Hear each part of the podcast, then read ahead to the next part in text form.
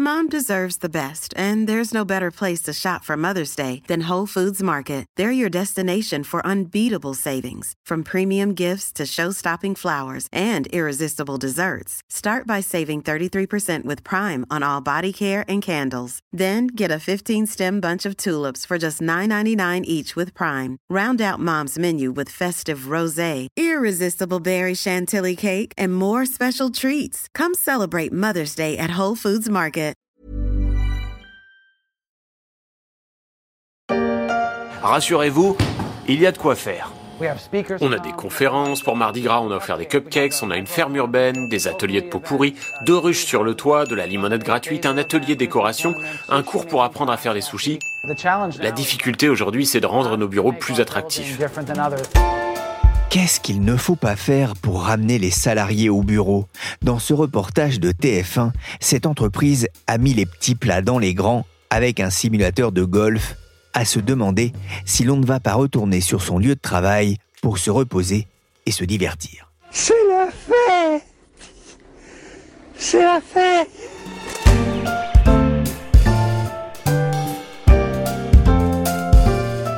Je suis Pierrick Fay, vous écoutez La Story, le podcast d'actualité des échos, un programme à écouter dans les transports en commun, en voiture ou tout simplement à la maison.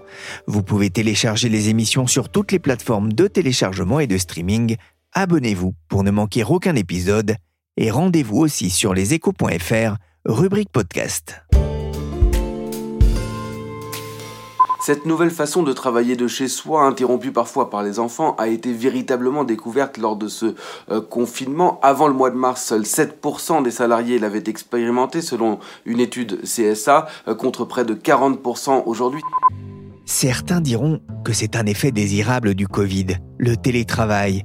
Les deux confinements n'ont plus laissé le choix aux chefs d'entreprise et à leurs DRH réticents. Tout le monde a dû travailler à la maison, y compris Christophe Danzette, chroniqueur écho de France 24 que l'on peut admirer dans son salon.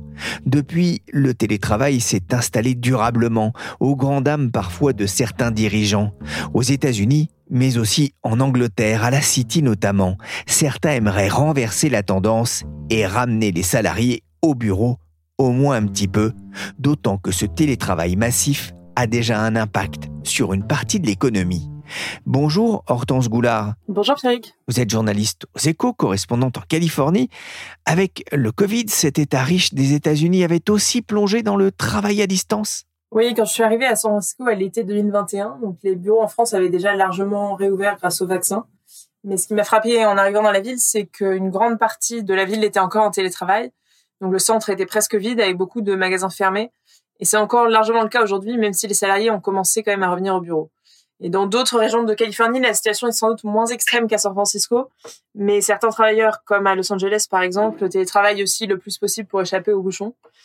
Et cela dit, il faut quand même mentionner que la pratique du télétravail était déjà assez répandue avant la pandémie, donc avec des startups qui se sont lancées entièrement à distance euh, en Californie ce qu'on appelait les remote companies. On en avait déjà parlé euh, dans la story, notamment à cette époque hein, du, du, grand confinement euh, en Europe, mais aussi aux États-Unis.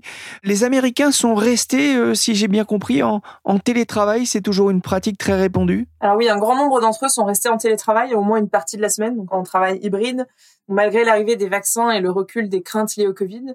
Selon une étude de WFH Research, le nombre de jours télétravaillés aux États-Unis est passé de 5% en 2019 à 25% en 2023. Euh, cela dit, ces chiffres recouvrent des réalités très différentes selon les métiers. Donc, toujours selon cette étude, euh, il y a 20% des Américains environ qui exercent un métier qui ne leur permet pas de travailler à distance.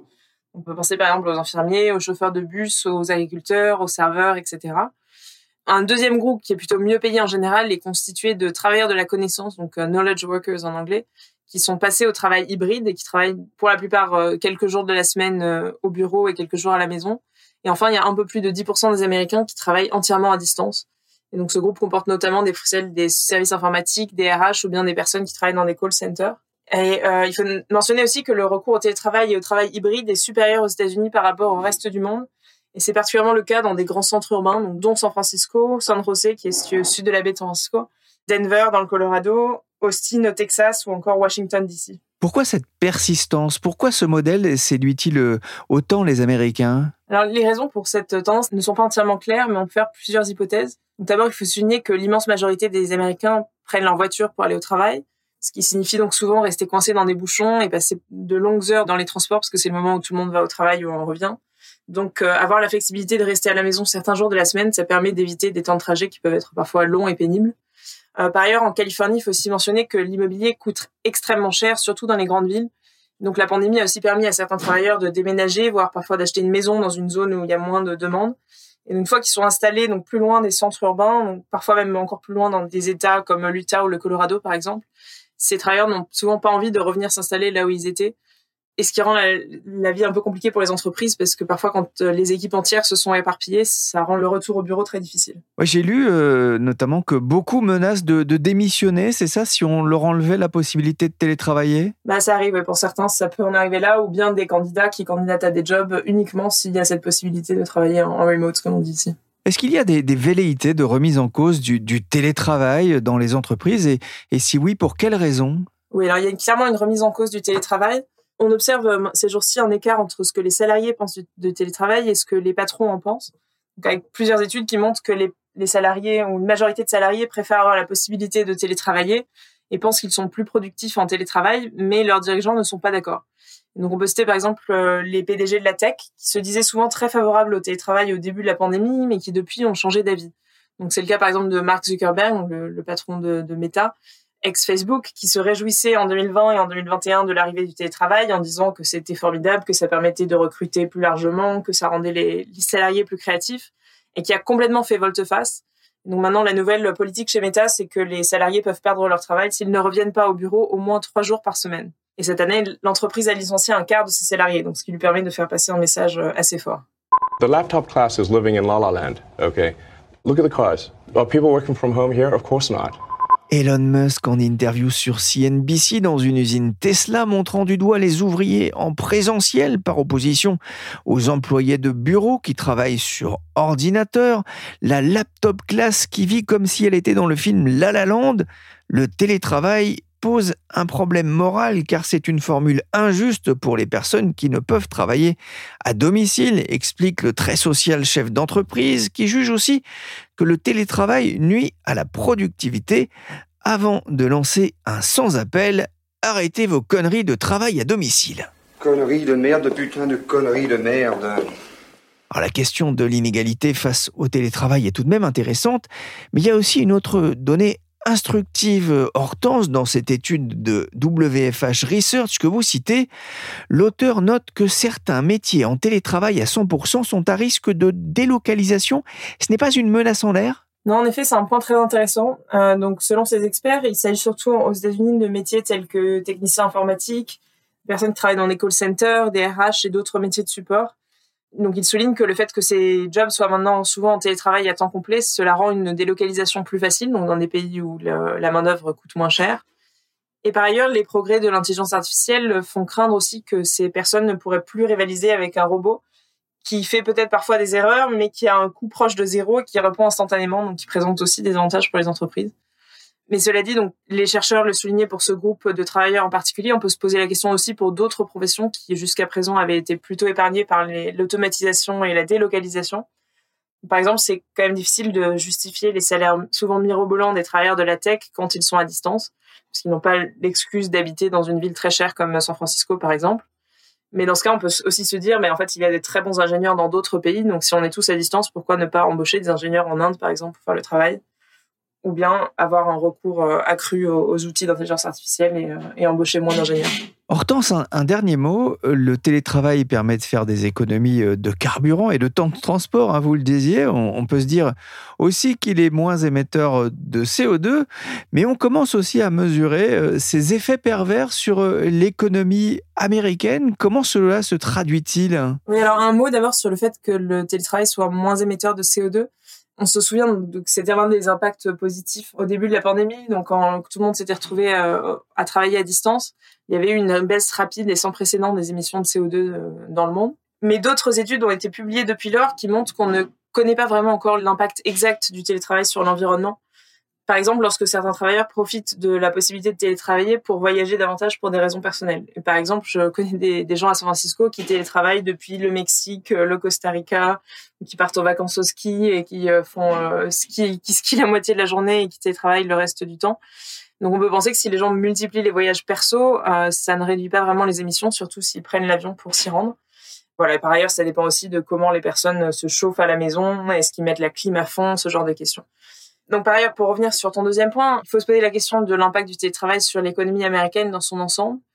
Certaines études euh, semblent montrer que les travailleurs sont moins créatifs à long terme lorsqu'ils sont entièrement à distance, même si ce n'est pas vraiment simple à mesurer comme impact. Et par ailleurs, on, s'aperçoit que l'économie américaine a été transformée par l'essor du travail à distance, et cela va sans doute continuer. Donc l'un des effets les plus visibles, c'est la transformation des centres-villes, parce qu'avec la montée en puissance du télétravail et de l'e-commerce, les centres des grandes villes américaines ont beaucoup changé.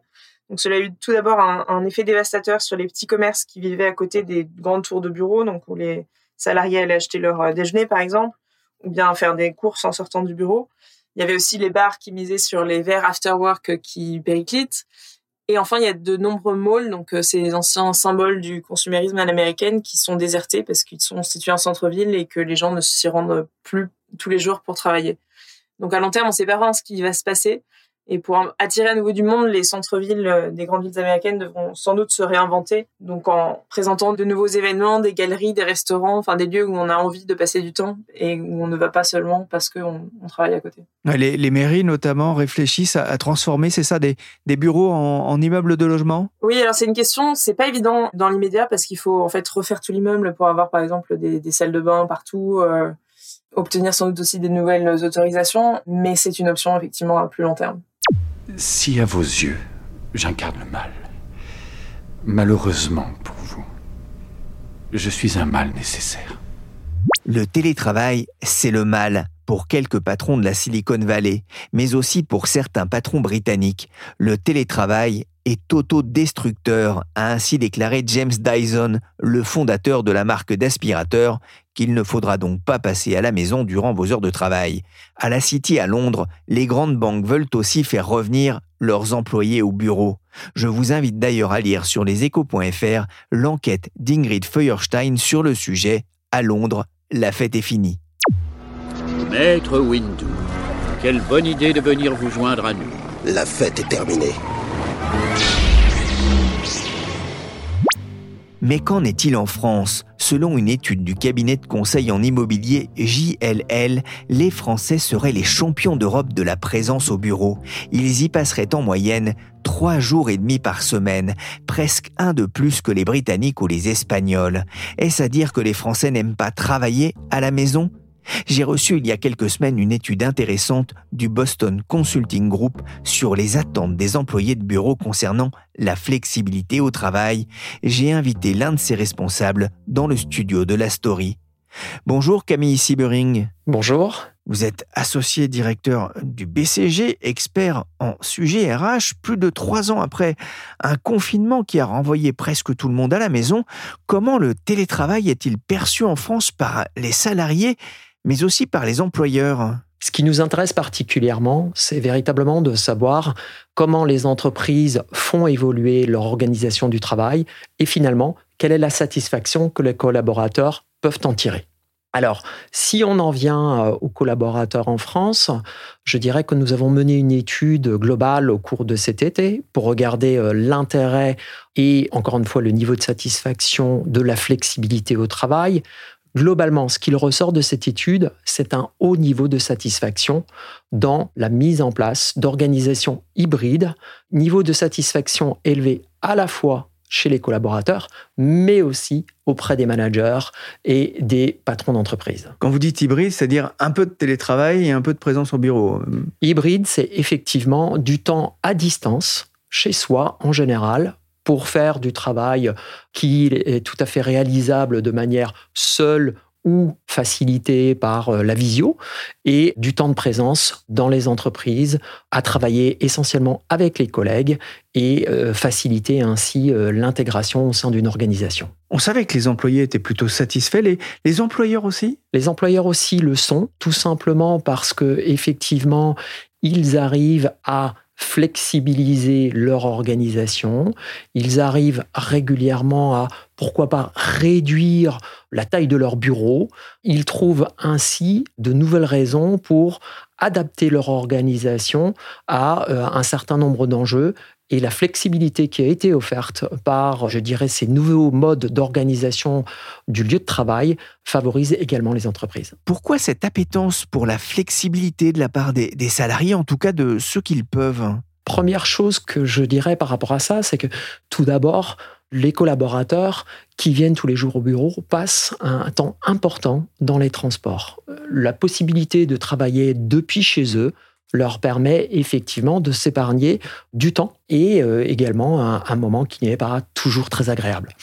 Deuxième chose, c'est que cela donne également de la capacité d'organisation entre une présence au domicile, qui parfois peut être utile pour faire euh, tout un tas de, choses, et euh, une présence dans les locaux pour favoriser l'intégration sociale, favoriser les échanges, la discussion, mais également l'apprentissage au travers de effectivement les réunions ou l'ensemble des formations qui peuvent être organisées dans une organisation. On en a parlé, hein. on voit une volonté de ramener les gens au bureau dans certaines entreprises de services ou de la tech aux, aux États-Unis, à la City en Angleterre également. Qu'en est-il en France? Alors, on en a beaucoup parlé effectivement euh, dans les journaux, et je voudrais tout d'abord préciser un certain nombre de choses. C'est qu'effectivement, ces retours au bureau concernent des sociétés essentiellement des secteurs de la tech et des secteurs de la finance. Et on parle ici de sociétés principalement implantées en Amérique du Nord et en Grande-Bretagne. Alors, quelles sont leurs spécificités? Un des points communs de ces sociétés, c'est qu'ils avaient mis en place un télétravail qui permettait aux collaborateurs de rester 100% du temps chez eux. Le retour en arrière, eh bien, il faut bien regarder ça dans toutes ses nuances. Ces sociétés aujourd'hui demandent à ses collaborateurs de revenir pour passer du temps au bureau, mais ne leur imposent pas un temps de présence à 100% au bureau.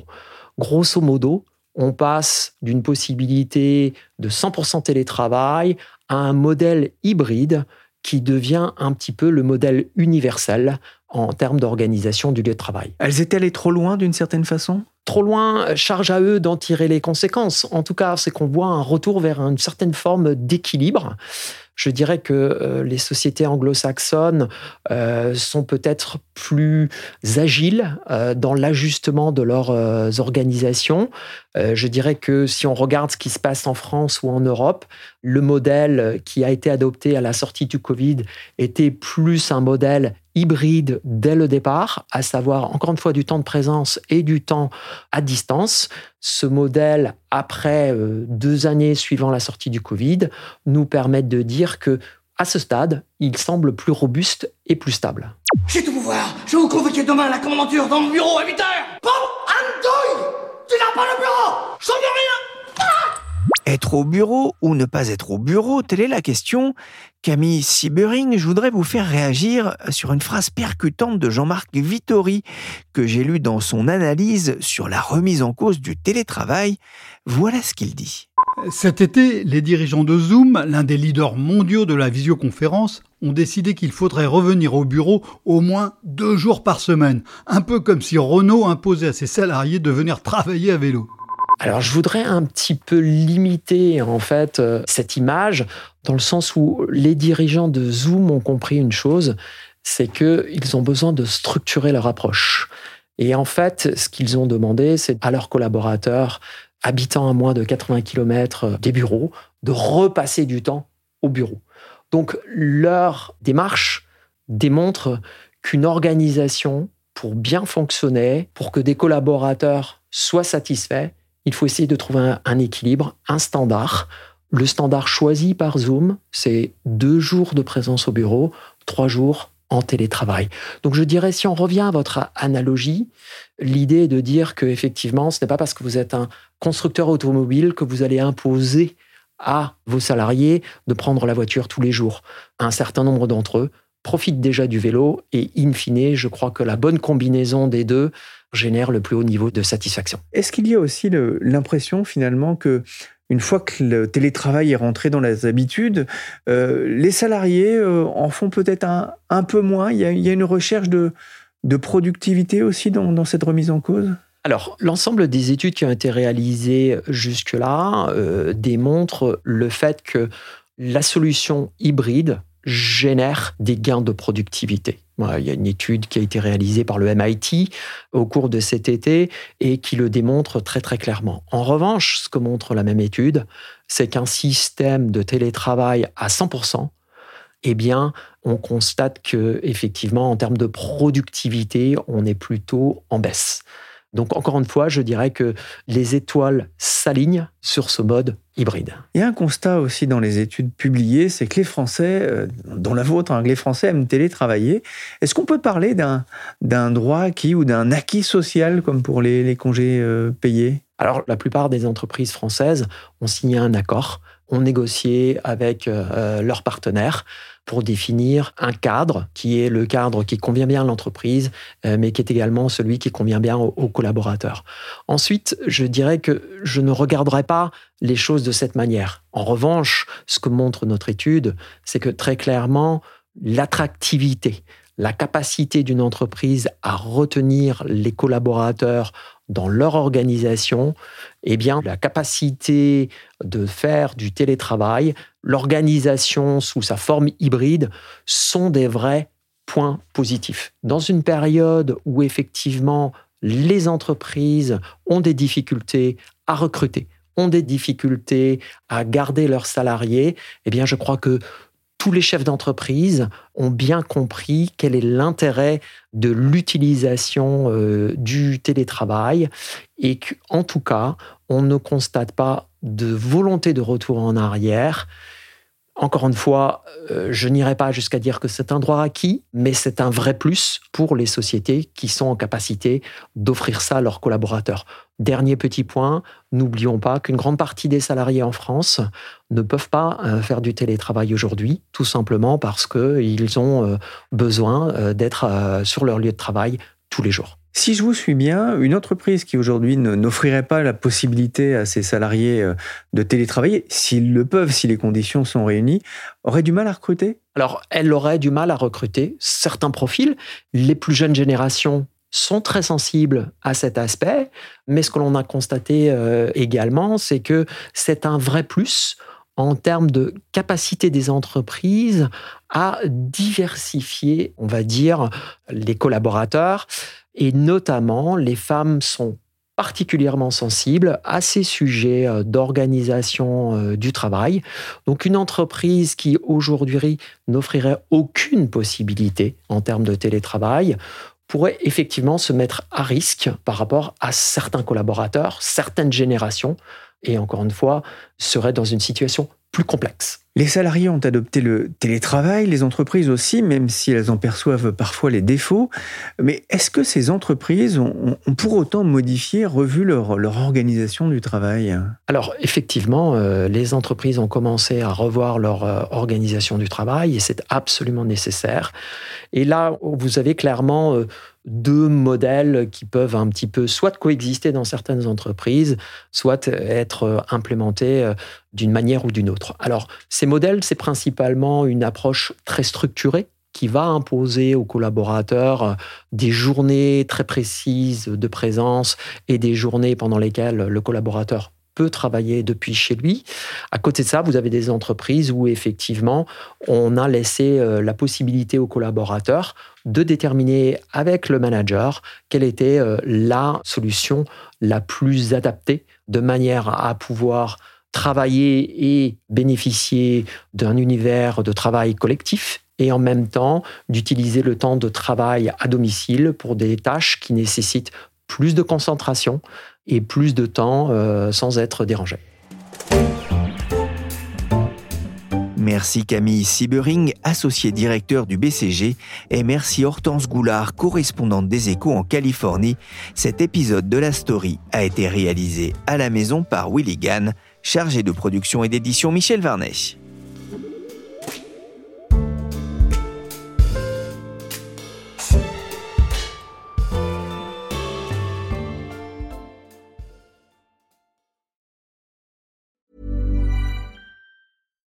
Deserves the best, and there's no better place to shop for Mother's Day than Whole Foods Market. They're your destination for unbeatable savings, from premium gifts to show-stopping flowers and irresistible desserts. Start by saving 33% with Prime on all body care and candles. Then get a 15-stem bunch of tulips for just $9.99 each with Prime. Round out Mom's menu with festive rosé, irresistible berry chantilly cake, and more special treats. Come celebrate Mother's Day at Whole Foods Market.